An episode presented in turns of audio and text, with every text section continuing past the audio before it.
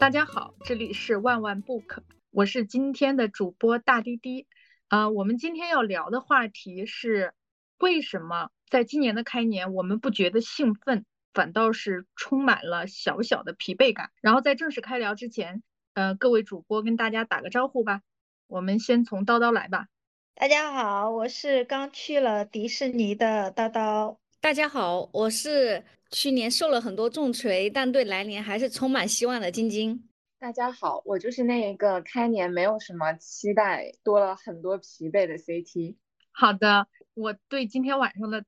咱们的谈话还充满了期待。然后我觉得我们四个人的状态不同，我觉得还挺有趣的，刚好可以从各自的角度去聊一聊这个就是这个疲惫感这个话题。你看那个就是叨叨呢是去年离职，然后还做了在年末的时候还做了一场。不大不小的手术是吧？然后现在还在自由状态。然后晶晶呢是去年离职，然后过完年打算入职新公司，而且工作内容还是自己应该是比较喜欢的。然后 CT 呢是去年入职了新公司，在不知道什么的状态当中 迎接明年。那我们 CT 你先说吧。就是这个选题也当时是我选的嘛，我就是这是我最真实的感受。然后为什么会有那个感受？可能也是我当时选出来的时候，也是那一天我极度的疲惫。那天我们刚开了一月份的月度，呃，全员的例会。然后，嗯，开完那个例会的感受就是感觉目标又很难完成了。然后这种感受就是没有太多期待，就你觉得他可能很难完成这个目标。然后这一年又做了很多事情嘛，就你就在想怎么样能够达到那个目标。测算来测算去，想来想去以后，你就会发现好虚无和绝望啊。然后那一天我就特别特别的上，可能就是这个感受，一是基于因为我在做那个业务，然后所经历的事情吧。第二个原因，我觉得可能真的，我发现是那天整体的能量都很差，因为我发现我身边的好多人他都在那一天能量很差很上，所以我觉得也可能是这个原因也加重了我的疲惫感吧。后来我还专门针对这个话题跟我一个就是即将出家的朋友聊了一下，然后其实，在这件事情上是有呃反转的。关于这个感受，就是不不断的问我问题，然后关于疲惫感和期待这件事情，其实发现更底层也许是有反转的。嗯，那个后续我也可以跟大家聊一下。嗯，这个就是我的纯感受上吧。我觉得很大的原因是基于我我所在的业务吧。这是我的工作的原因。I C T，我想问一下，就是你那个，就比如说一月份的那个任务，你觉得测算完了之后，完成它的可能性比较小？哎，我我想就是知道的是，去年每个月也会制定这么一个任务吗？然后也会都没有完成，或者是完成的可能性非常小吗？对，我觉得迪姐这个问题很好，就基于这个业务的原因，是你去年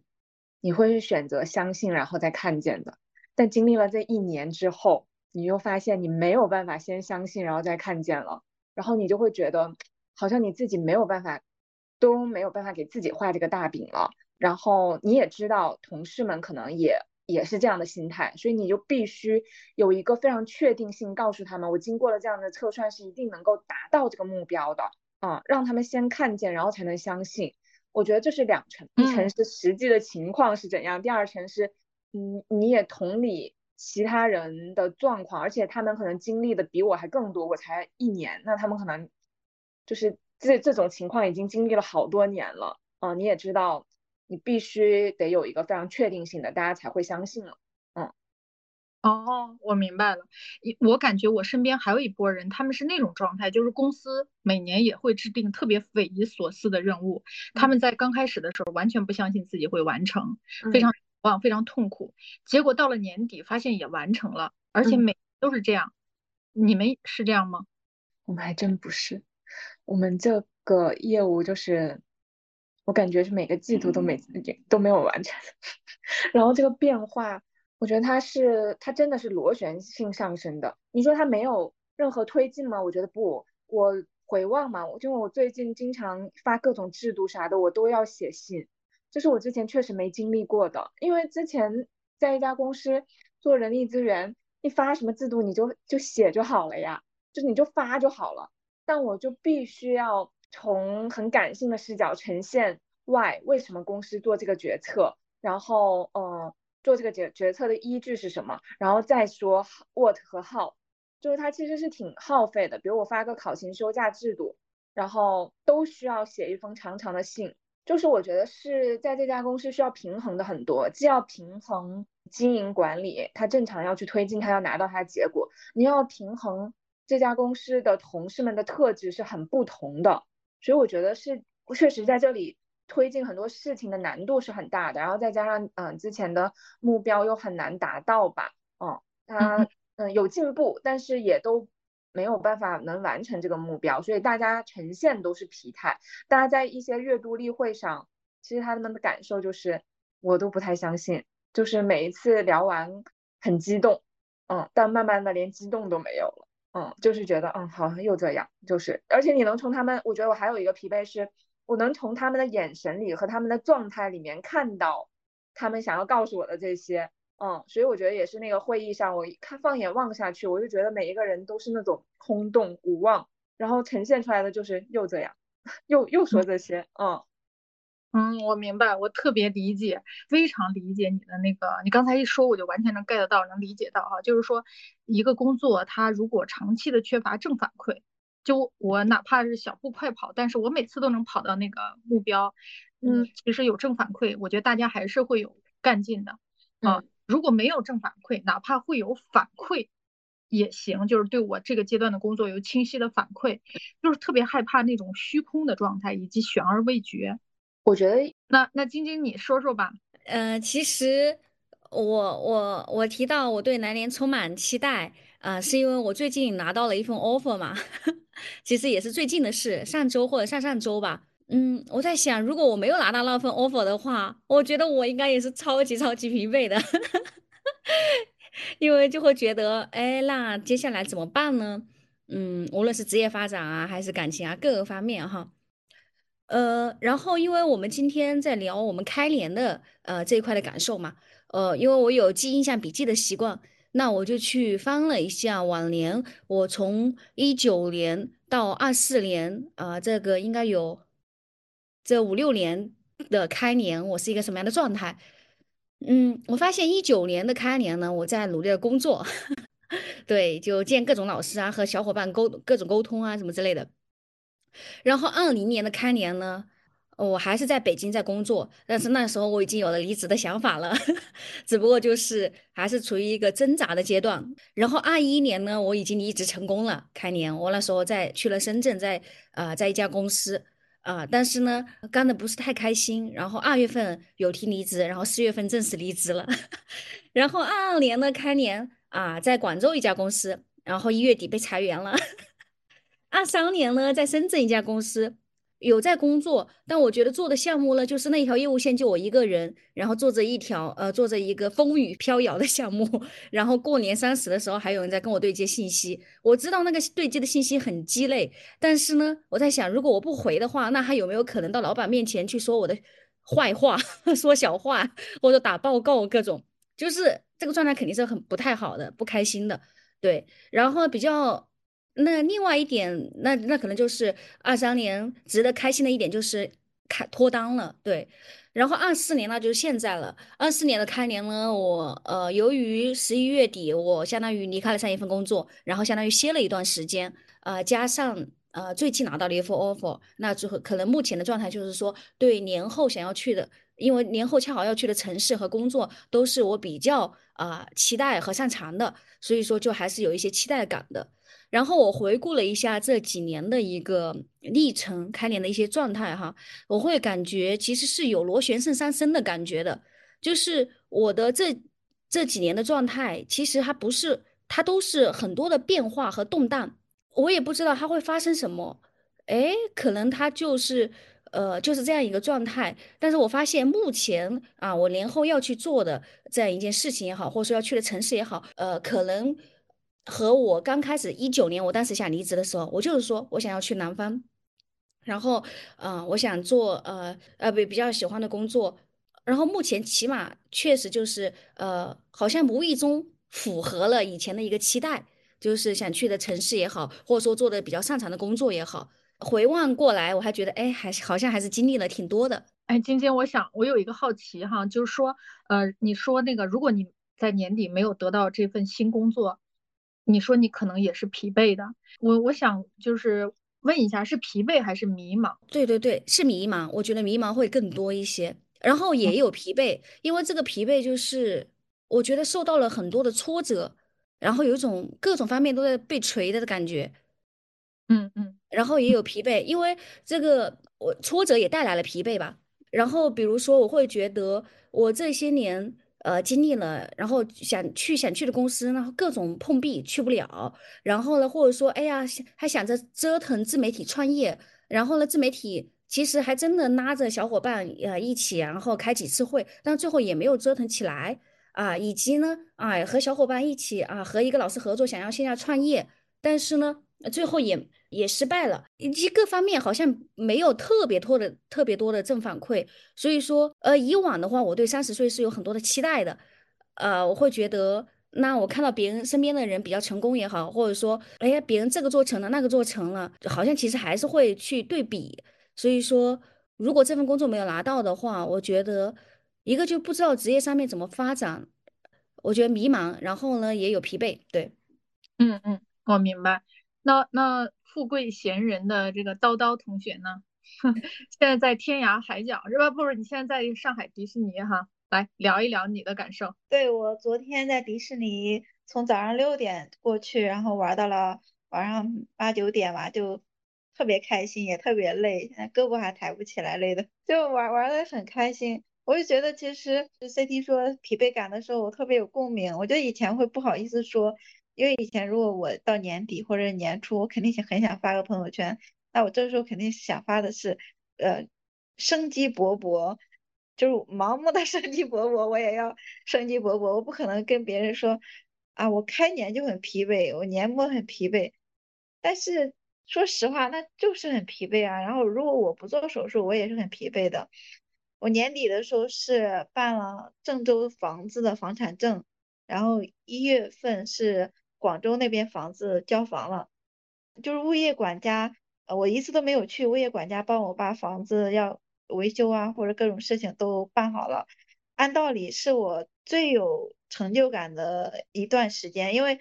我三年前买房到现在遥遥无期，就是买了恒大和碧桂园这两个别人看起来很烂的品牌，最后两个都交房了，然后交的还凑合，本来是。有一点点成就感也可以，但其实是一直都比较疲惫，又加上就是超越我想象的是，我还来了一个癌症手术，就是人家说是癌症里面的什么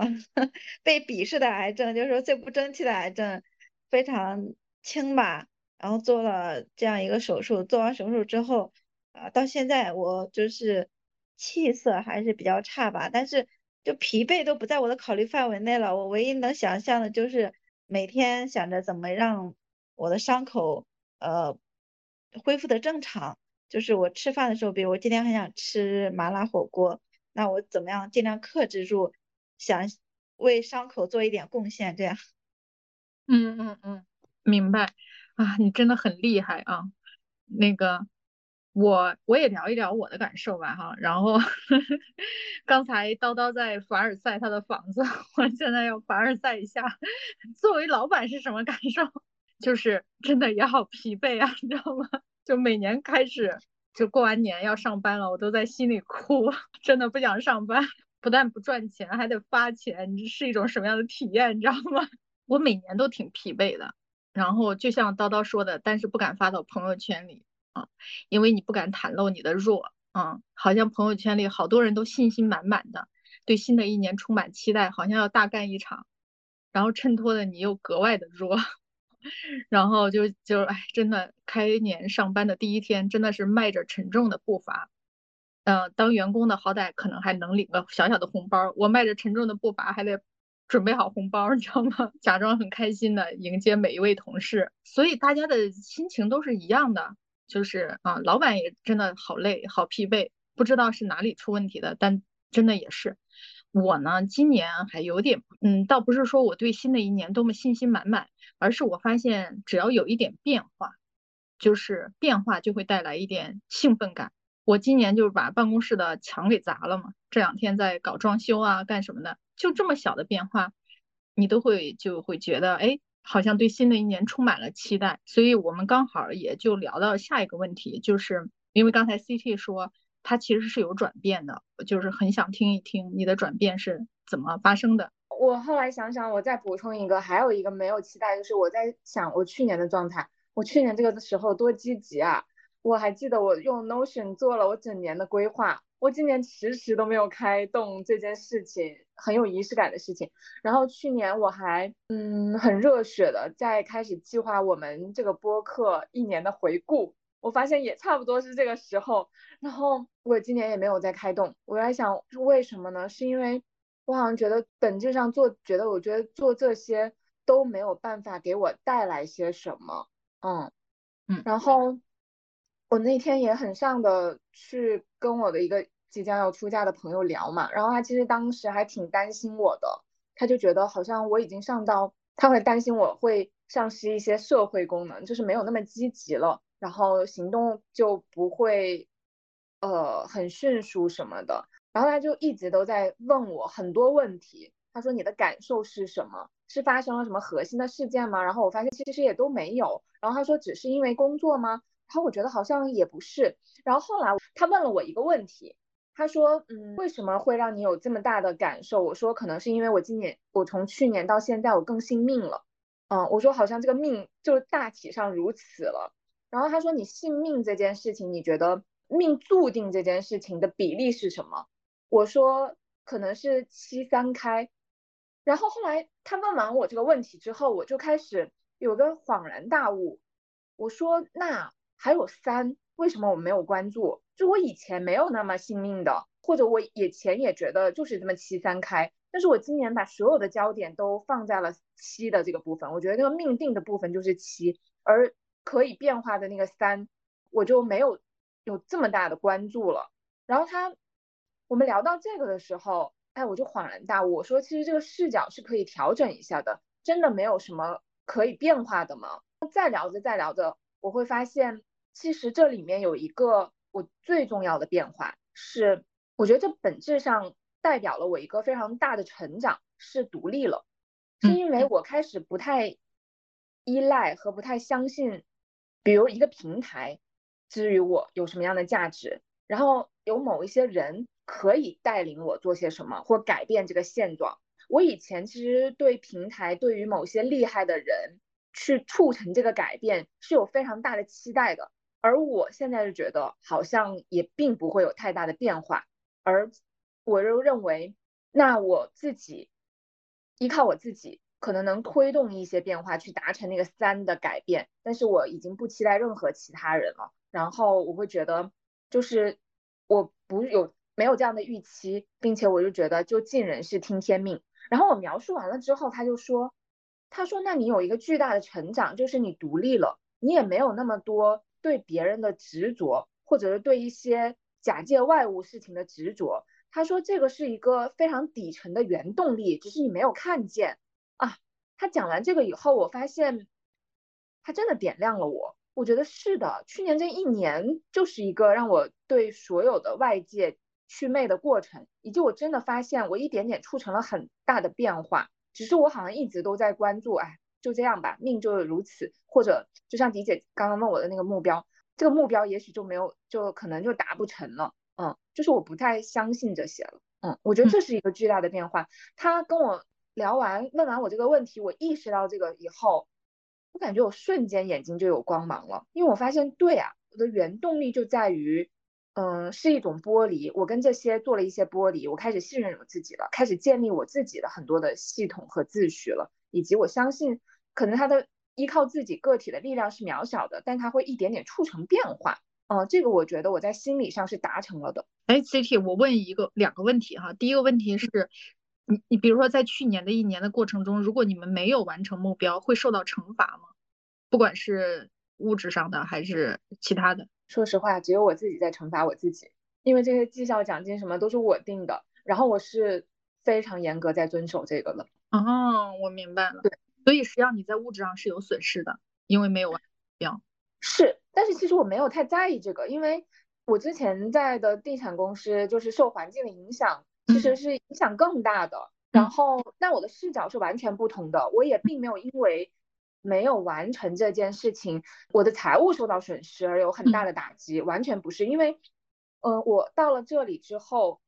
其实就相当于一起创业的，嗯，然后你会有完全不同的视角。如果我觉得，如果我是职场人，说实话哈，我是一个就是职业经理人，我真的很难很难在这样子的环境下和。这样子的状态去工作的，嗯，我觉得就是因为我自己就是觉得自己是一个创业者，然后再推进这家公司，所以我自己树立了设立了一个非常高的标准，嗯，然后我就觉得我在自己惩罚自己，而且有很多一些对话一些呃消耗能量的事情，我表面上看着我都觉得 OK 都没问题，然后我都可以自己完成，但实际上我觉得去年那一年损耗我能量的事情还是挺多的。嗯，我翻看我的一些看见计划，我就觉得是挺多，很消耗能量，所以这也让我，比如说做播客呀，以前我都是那个发起者，嗯，我也就是消沉了很久，是因为那个能量确实让我没有办法再发起这些事情。但我确实是觉得一独立性这件事情，二回望去年那一年，我真的觉得我的心性上是成长了很多的，我觉得我的心理弹性是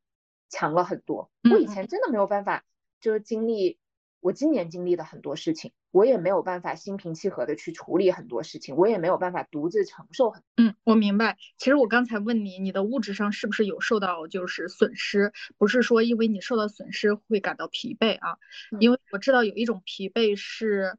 就是他在物质上没有受到损失，他没有完，他不断的没有完成目标，但是他的物质上却没有受到损失或者受到惩罚，因为。人在物质上受到损失和受到惩罚的时候，他就会求变，啊，求变一，他在想他如何完成这个目标，要么就是他离开了，啊，他不玩这个游戏了，不完成这个目，他去走了，不管哪一种都会带来变化。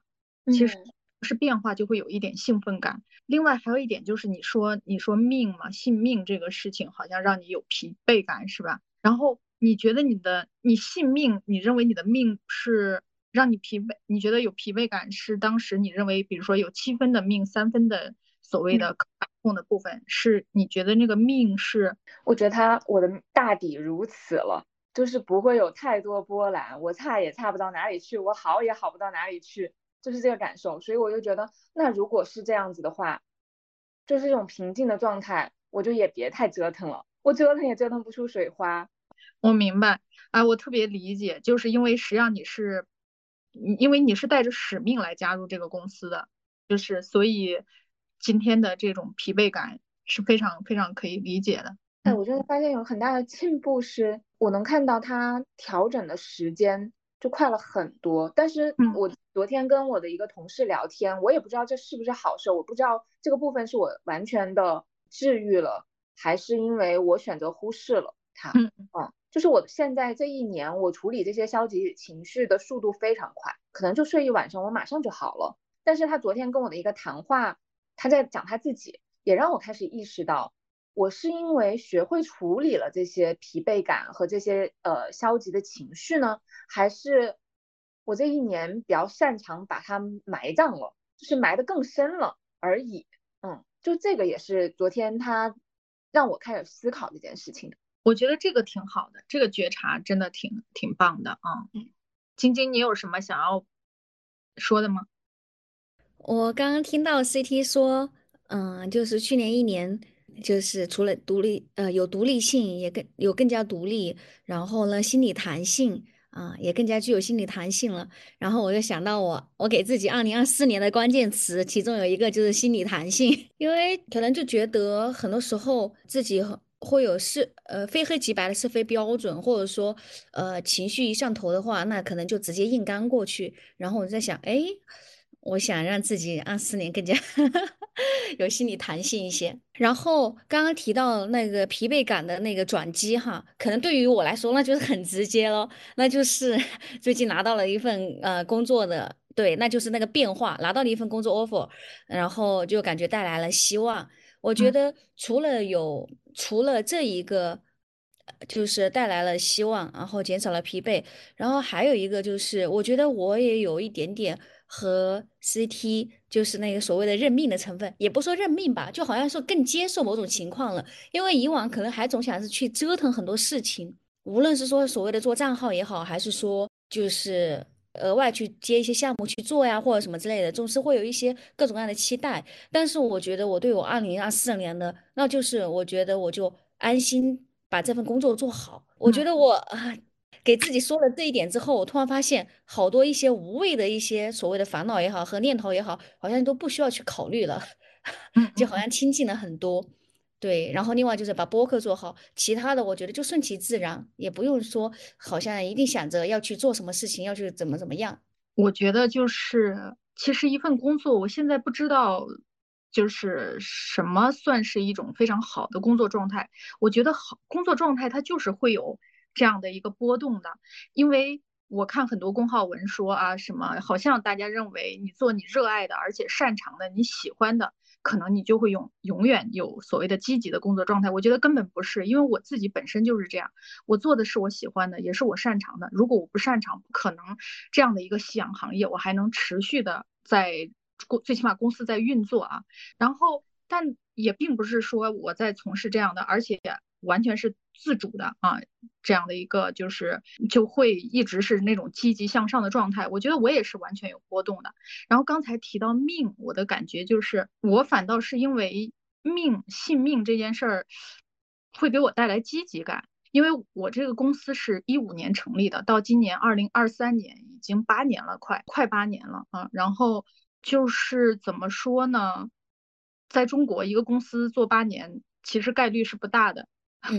特别是我们这样的一个夕阳行业，而且我们做的也是所谓的精神产品，就是怎么说呢？精神产品是什么呢？就是如果要死掉，它就第一个先死掉的。但是我翻了翻啊，因为今年也是刚做完总结，我发现每年都会有就是一些意外的产品，它畅销，然后它让这个公司的流水啊或者财务啊非常好看。这个好看不只是说是给什么投资人好看，我们也没什么投资人，我们完全是一个赚钱的公司。就是虽然我我觉得我这两年越发相信这一点了，就是运气真的挺好的啊！我甚至不知道在干这个公司里面，我到底是运气起了主导作用，还是我真正擅长，或者说我有某方面的这种所谓的洞察呀，或者天分呢？我觉得都不是后者了。我现在觉得真的就是运气，所以我我迪克你谦虚了啊！我我觉得，所以我我。我我这两年也慢慢信命了，所以对明年我又抱着盲目的乐观的精神，我觉得明年一定有某种好运继续降临。肯定会。所以我觉得是也是就是我们是不是也是一种自我暗示呢？一起说就是说可能就这样了，是不是也可以转化一下呢？确实是的，而且刚刚迪姐说到那个吧，嗯，这也是我去年有一个很大的收获。我觉得某种程度，迪迪姐说的那个可能就是你自己的天赋。然后我之前有说，我其实很敏感嘛。后来我发现，我以前觉得敏感这件事情，至于我来说，给我带来了非常多内耗。然后我去年发现，我的某些的敏感和我的直觉，它真的是我的天赋。因为去年有一年一年，嗯，我常常会感觉到可能有些事情不对，但是我对我自己的要求就是。我不能够把它只停留在一个感觉，如果我觉得它不对，我就要想它到底哪里不对，且我要系统的说出来它哪里不对，让别人也觉得哦好像是这样，就引起关注。再然后，我不能只做提出问题的那个人，我每一次提出问题，我都要给一个我觉得哦他问到我怎么解决，我应该是有一个想法的，嗯，然后所以我去年常常会，比如在在企业经营的时候，我就会感觉到哪里不对。但是我就因为这些对自己的要求，我就会不说，甚至在一些关系的处理上，我也会是这样子，然后不断的被验证我的那个感觉是对的。然后我在年底的复盘的时候，就跟我的老板聊这件事情，然后他就说，你知道吗？就是，嗯，你的那些感觉常常对于这家公司来说，你就像吹哨人一样，因为你太敏感了，你可能。嗯，尤其是你我我又是做人力的嘛，我没有直接完全的扑在那个业务上，我可以有更客观后退一步的视角来看，我可能会是看得更全面的。他说你的这个直觉就是你的天赋，你就应该说出来。我真的意识到是的，我每次感觉不对的时候，我现在就会试着模糊的说出来，然后他们就会觉得，嗯，寻找到底哪里不对，本身就是应该大家一起去寻找的，是解决办法也应该是大家一起去找的，嗯，然后我觉得这件事情对我来说也是一个非常大的和解，也是开始让我意识到这就是我的天赋，它带给我的不应该只是消耗，而且我应该非常好的善于运用这样子的天赋，嗯。是的，叨叨你呢？你我嗯只有身体的疲惫感是吗？没有精神的疲惫感。没有，是身体的疲惫感占据了精神的疲惫，就是本身精神已经很疲惫的时候，然后又呃生病了，生病的时候我就会觉得天呐，就是在此以前，哎，我想一想过去的事情，就比如上大学的时候，当时我刚入学，一个老乡学姐很很优秀的学姐带我在那里散步，然后我看到有一个她的舍友好像挂科了，而且考得很差。当时我就问他，我说：“哎呀，怎么会考这么差，还挂科呢？这些题很难吗？” 然后后面等到我自己挂科的时候，我老师跑过去问我，他说：“嗯，他说你要不要查一下你的分数？这个真的是你的分数吗？”然后我就说：“是的，是的，别查了。”就很尴尬，就因为我自己当面的那个情况的时候，就会发现哦，原来我也会遇到这种情况。然后再后来就是在我工作的时候，我遇到过一个男生，一个女生，都是甲状腺的疾病。呃，当时我看到他们生病，然后还挺痛苦的，我就会想，甲状腺怎么会就是因为那个男生是甲减嘛，嗯，那这个男生应该挺懒的，他才会得甲减，然后还要做手术。而且感觉他很敏感，爱生气。我觉得一个男生怎么能敏感又爱生气呢？我我觉得女生敏感爱生气也就算了，男生这样的男生实在是太不像男子汉了。然后等到我自己生病的时候，要去做手术的时候，我就想，天呐，就是我当初是怎么样不可思议的对别人 的蔑视和和无视，然后等轮到我自己身上的时候。我既羞于去发朋友圈，我也就是不想去医院，我我就是既不想去看到医生，但是我又每天到处去查怎么样才能找到专业的医生。就像装修和身体一样，我今天就突然想，我这么多年都讨厌装修，因为我从来没有做过装修，买的房子也是精装房，我就是觉得精装房可以避开一切问题。但是我这两年住的房子不太满意的时候，我就会发现。当初我为什么不自己布置、自己装修呢？为什么？因为我排斥我，我就是觉得它很麻烦，我觉得它无比的麻烦，要盯每一个细节。那人生病也是，那为什么我到现在才去才知道甲状腺它是一个什么样的疾病？是因为这么多年我都觉得生病是一件非常麻烦、可耻的事情，我不想知道甲状腺是个什么，然后它手术是什么情况。但是当我生病的时候，我不能去像逃避装修一样逃避生病，我必须立刻跑到医院找最厉害的专家，挨个问，把所有的细节问清楚，手术前后具体终身情况，它产生的原因。等到我查完之后，就理解久病成医了。我会觉得，其实我现在就是甲状腺专家，就是手术的大大小小的情况我都很清楚了，甚至它发病的起因，然后有哪些药，我都是仔仔细细的去查。然后去记下来，每天去搜各种攻略。这个时候我可能就顾不上说，我工作这两年遇到了什么样的挫折啊，我和我的家人关系怎么样？最后我做手术的时候，啊，我家人一个都没有来，这个事情我还在不在意？可能这些事情都是次要的了。那最重要的，我还是健康摆在第一位。就是一号的时候，我躺在病床上，刚好是手术第三天嘛，就是麻醉已经消失了。又因为咳嗽，它导致我一直没有睡觉，然后嗓子又特别痛，然后那个时候是我精神和身体就达到了极限了，我就直接喊护士说：“我说我不行了，我真的觉得我非常的难受，非常的痛苦，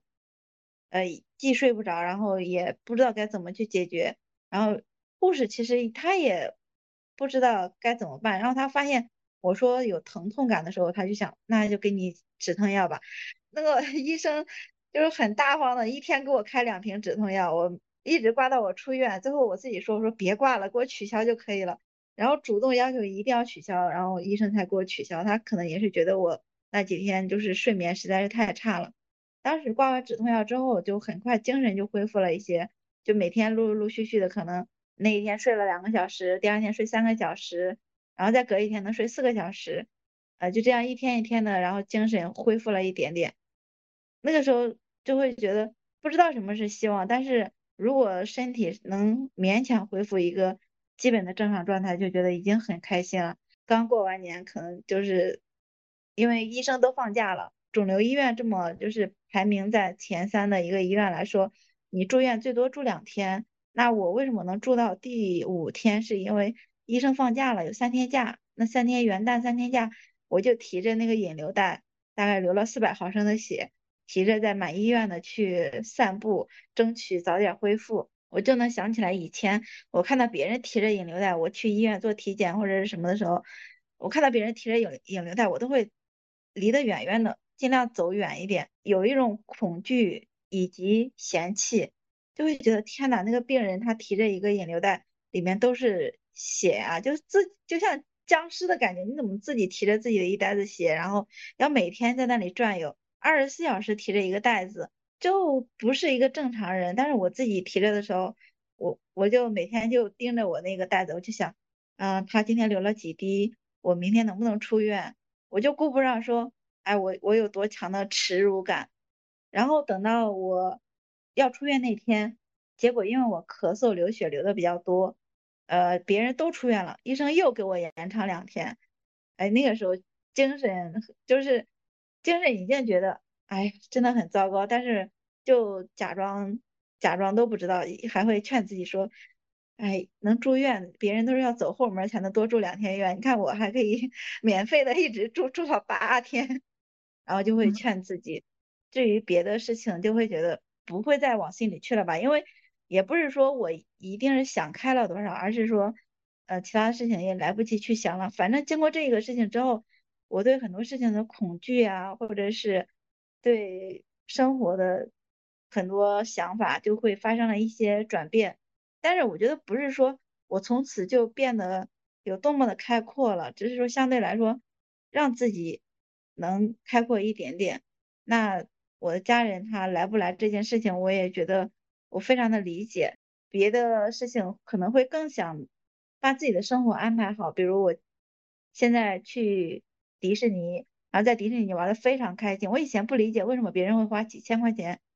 就是到迪士尼排队，而且每个项目要排一两个小时。但当我自己去参与的时候，发现就是很好玩，而且很简单的快乐。这种快乐不是说谁能给你的，不是说一个男人爱你，或者是一个父母爱你，他就能给你的快乐，就是你自己在这里，然后你花钱获取了一种非常简单的快乐，非常纯粹的动画一样的美好。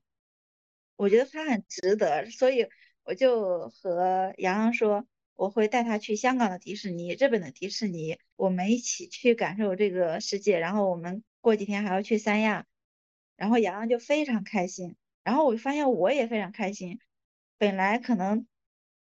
带他去迪士尼，更多的是会觉得让他体验一下。但最后我觉得，哎，我也体验到了，非常的美好。然后虽然在迪士尼的时候，我的肩膀，因为你在那里要穿外套，然后我肩膀穿着外套，胳膊抬不起来。呃，所以没办法拍照，就非常拍照非常的呃臃肿，以及就是表情很不自然。嗯，虽然是这样，我依然觉得嗯挺开心的。可能我朋友圈都没有发一张我自己的照片，呃，但是我觉得迪士尼非常值得，然后洋洋也非常的开心。这样，我觉得叨叨是跟我们说，除了生死都是小事儿，确实是啊，除了健康都是。嗯，其他都是情绪嘛啊，然后只不过是可能就是在没有遇到那样的考验的时候，我们确实是很难体会到啊。就是说，我就说一点，就是比 叨叨这样的这个太难得的生命体验要要相对来说更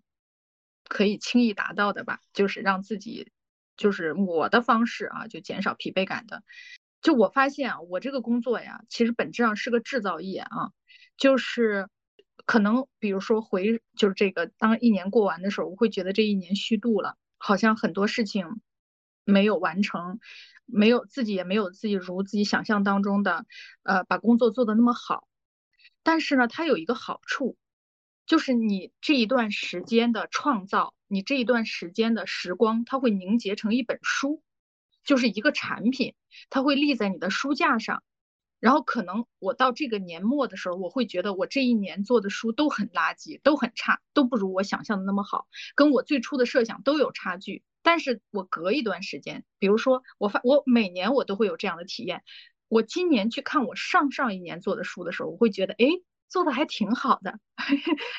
当年还挺哇，好用心呢，或者说哇，我真真的是一个就是非非常怎么说呢，非常有良心的出版人，因为我我就觉得这个纸张。因为我一摸就大概他知道它的成本，我就会想，哎，我当年就愿意选这么好的纸张来做这本书，我我真的挺好，挺棒的。然后等到再就是我隔一段时光去看我做的产品的时候，我会对自己好像偷偷的点个赞吧，对当年的自己啊。但是呢，我在想，你比如说 CT 啊，嗯，或者是晶晶或者什么，就是说你们的工作有没有这样的一种，就是说可以凝聚凝结下来。产品化或者实物化，或者让你隔一段时间能去回顾它，就是迟来的自我肯定，就有没有这样的一种方式，或者是你们用其他的方式，有什么其他的方式，就是让自己更舒服、舒适一点点？有吧？我每一年看到年底的时候要写年终总结的时候，我都会翻出之前写的嘛。每一次翻出来，我都会想，哇，原来写的真好呀！每一年都这么感慨。就是觉得自己上一年的工作总结写的特好，是吗？我觉得我每一年会，那我可能真的就能看出我和迪姐在这些方面视角是挺不一样的。我的视角是我以前好棒啊，现在好垃圾，啊为什么我都 写不出那几年前的那个那个就总结？我就觉得哇，以前写的很好，嗯，但今年我确实恰恰不这么想了，就是过去的那一年。因为我可以要做，因为我要自己设计就规划这家公司的整个人力体系。那我以前是在大公司嘛，就你不太需要规划，你就执行就好了。嗯，可能你只做很小的一部分的规划就好了。它而且你对整家公司的影响太小了。但今年不是，其实我今年都没怎么写过 PPT，都在写那些文案啊，就是写那些文档。但是我发现，就看着这家公司的各种体系一点一点、一点点的建立起来了。然后这一次在写总结的时候，嗯，是今年最畅快的时候，是真的，因为我也是确实是今年的高光时刻，因为我做的那个分享就是很好。然后我发现为什么呢？是因为那是我今年以来第一次勇敢的说了我的。实话和真话对于这家公司，然后我我是没有想到引起这么大的共鸣的。原来可能我以前都会觉得家呃大家都是孩子，都嗯跟外面的职场环境在都大家都待在象牙塔塔里面，但我发现其实不是的，他们是意识到的，但是他们对于改变就没没有办法做太多改变。然后当你。把我所有想的这一年想的这家公司的所有问题全都说出来的时候，我自己很畅快。然后我发现哇，引起了共鸣，让他们很感动，嗯。然后我就觉得这也是今年我会觉得我看要是不是做了些什么吧。我就觉得今年这一年因为有这一次的分享，让我给这一年会打很高的分。对，我觉得特别好，就是每次我们。就是真实的，就是做自己，真实的说真实的话的时候，就都会有非常好的感受。嗯嗯，确实是这样。刚刚迪姐提到呃关于产品这一块嘛哈，我这样想的话，我确实是觉得之前在北京工作，其实是很努力的去做一些课程嘛，课程产品。其实我会觉得每次呃要分跟别人发一些过往做的一些课程链接的时候，我会觉得有很多产品我是愿意。拿得出来的，或者说我是觉得，哎，我做这个我也挺自豪的。我会觉得我这个产品不是说只是就是说割别人韭菜呀，或者说呃它不值这个价呀。然后我能够感觉到我自己做这个挺用心的。然后反正分享出去，我会觉得哎有有面儿那种感觉。它如果课程它对比产品，我觉得它可能更虚。呃，就是虚拟产品，对不对哈？它不像一个可能制作物，我觉得拿起来可能更更有那种感觉。觉得，我觉得这个问题是不是如何在疲惫中找到一些微小的希望？我觉得我们的希望好像都挺大的。有什么吗？在这个上面，就是在在疲惫中找到一些微小的希望。我觉得是现在刚才咱们就聊的这个疲惫感，CT，你觉得它是一个共性的问题吗？我觉得是共性的问题，就是大家好像都被弥漫在一种无力感和疲惫感当中，是吧？是的。然后我那一天其实是有两个事情让我开始释释然，就我觉得这真的不是我一个人的问题，然后才需要拿出来讨论一下。是因为我在朋友圈里面看到一个一个小红书的博主嘛，一个朋友，他就写他说最近很 emo，然后我我看到他写的时候，我就觉得哇，我有有一点点释然，就是。这么多人都是 emo 的，然后我还鼓励了他，我说大家好像都是这样，这应该不是你的个体的问题。然后他还给我回复了，他说真的吗？他说那对我来说是一个安慰，嗯，然后我发现其实，嗯，只是大家没有说出来吧，嗯，然后没想到我跟大家说这是共性的问题，也对他们来说是有安慰的，这是一个点让我发现这是共性的问题。第二个点是。前几天看了香帅那本书嘛，就是钱从哪里来五威力社会。嗯，我特别认同他说一点，他说就是预期这件事情很重要。为什么有这么大的？为什么在今年有这么多就是弥漫的这样子的呃疲惫感、无力感，或者甚至是一些失望、绝望什么的？我觉得是因为预期的问题，是因为大家今年才缓过劲儿来，觉得。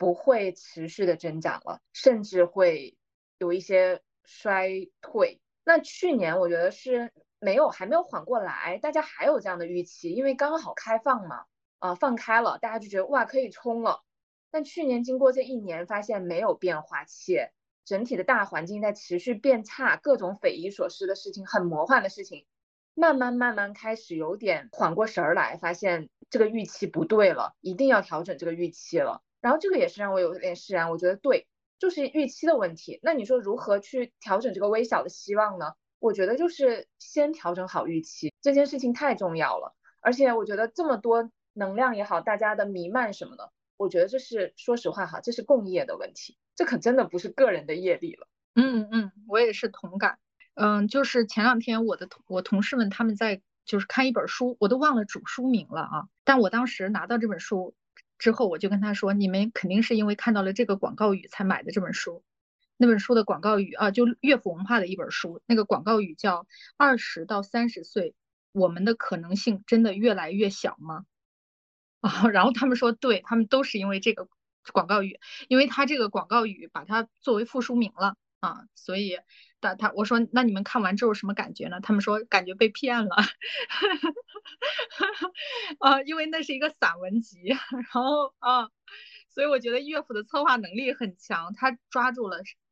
这个整个社会的集体情绪，就是每一代人都在问我们的可能性真的越来越少了吗？就是这个对未来的预期变差，是是挺一件我觉得还是挺让人难过的事情，就是二十到三十岁是一代。三十到四十岁是一代，四十到五十岁，我不知道这波人是什么感受。就是中年，我就是因因为他们毕竟吃到时代的红利了，嗯，他们毕竟完成了原始呃资本的最原始的积累了。但是二十到三十岁的人没有完成，而且再看起来好像想要完成那个基本的积累，变得好像越来越难了。嗯，但同时这里面又给了我一个启发。嗯，我觉得是有呃给我一些希望和安慰到我的，是你要调整你的预期，同时你要知道这都是有周期的，就是这个周期它就是下行的时候，嗯，你需要跟随它的周期和节律，你可以蛰伏，而你不需要再要求自己，它下行的时候你要硬生生的拉高你自己，无论是能量也好，然后你的预期也好，你跟它反着来，我觉得那一定会很拧巴很痛苦，所以我觉得预期和周期对于我想清楚了这件事情之后，我就会觉得好过很多，而且我也在知道别人有这种疲惫感的时候，我也会跟他们说，就是你要顺应着这个周期，就干这个周期该干的事儿就好了。然后需要蛰伏的时候，你就蛰伏，储蓄能量，嗯。然后当你开始上升的时候，你准备好了，自然可以慢慢的上升。嗯嗯，我觉得大家悲观的是，就是大家没有把它看成是一个短周期。就是大家可能预期这个周期可能是二十年这样的一个时间段啊。我我之前看曾仕强的一个片段，他说下一个周期的转折点是在二零四五年，这真是让人太绝望的一句话。就是一个周期，它会成就一一代人，但是一个周期可能它也会，嗯，淹没一代人。对，二零四五年，现在不是二零二四哦，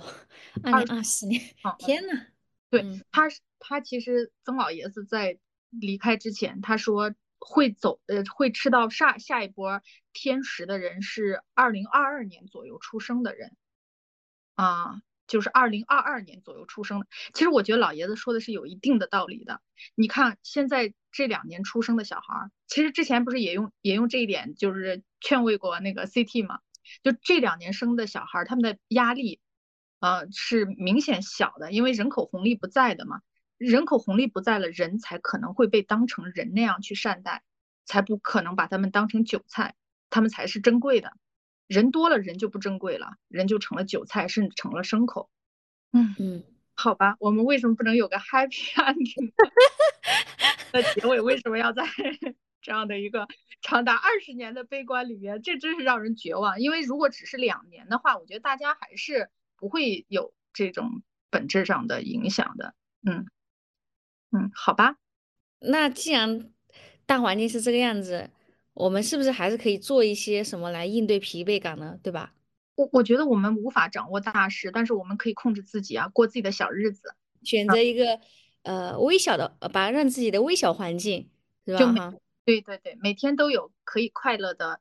那个瞬间。嗯嗯嗯，对啊，我觉得我现在改变不了我的工作、情绪还有身体，但是我。过几天就要去三亚，从三亚回来我要去泰国，然后我就觉得，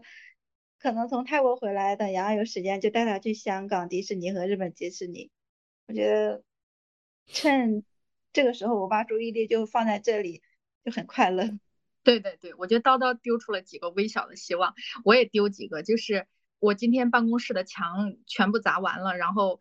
过两天我就可以买地毯了。然后就可以买落地灯了，可以买绿植了，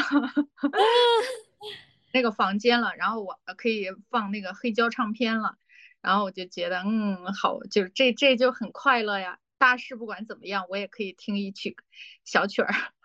对对，嗯对，CT 来吧，丢出你的小快乐吧。你刚才吃的那碗面就让我很羡慕。因为我妈妈，我妈来了嘛，然后我觉得的小快乐就是。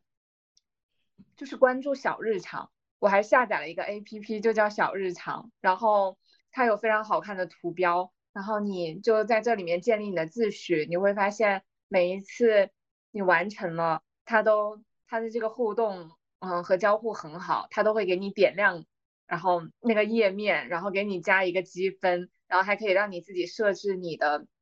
奖励的礼包。我就是因为在那个小日常里面。完成了一百个太阳，收获了一百个太阳，所以给自己买了一辆自行车嘛。然后我开始了每周去骑行，然后我前所未有的感受到了自由。嗯，这个我觉得是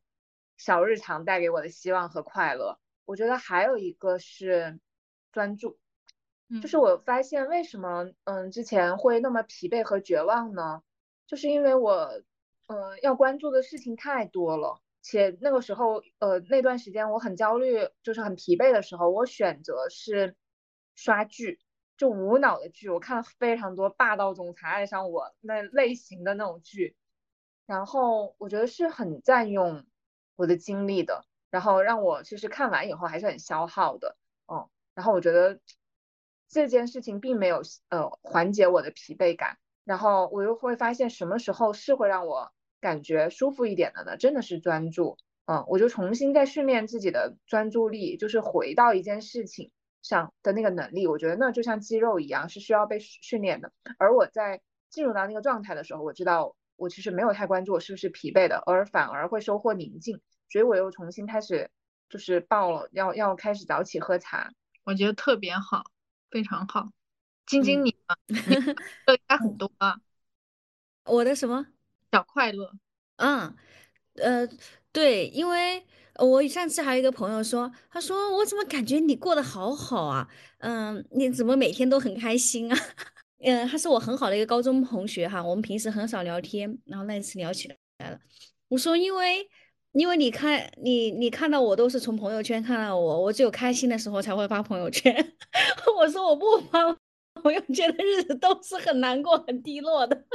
哎呀，他说我和你完全相反。他说我就是呃每次吐槽啊、抱怨啊，他才会发。然后我说，哎呀，我说抱怨和吐槽和难过的日子太多了。然后我我也不想发，因为我发现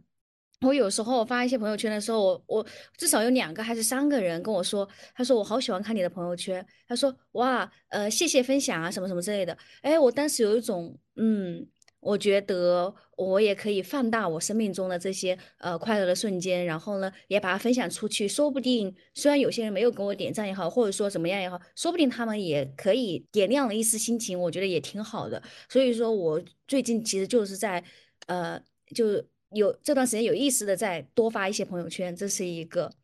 然后呃，我觉得另外一个就是呃我。情绪激动或者低落的时候，然后我我不是一直在听 第一博士的内容吗？所以说我呃每次比较难过或者说嗯比较激动的时候，那我就会去听他的内容，因为每个人他有不同的那个入口嘛。我觉得呃第一博士内容可能是我其中的一个入口，因为我觉得听他的内容会让我平静下来，然后会宁静一些。对，其他的话啊，对，暂时想到这一些。对，那我们就结束在这一些小的小小的快乐里面吧。那我们这我们就结束了，拜拜。好呀，拜拜，拜拜，拜拜。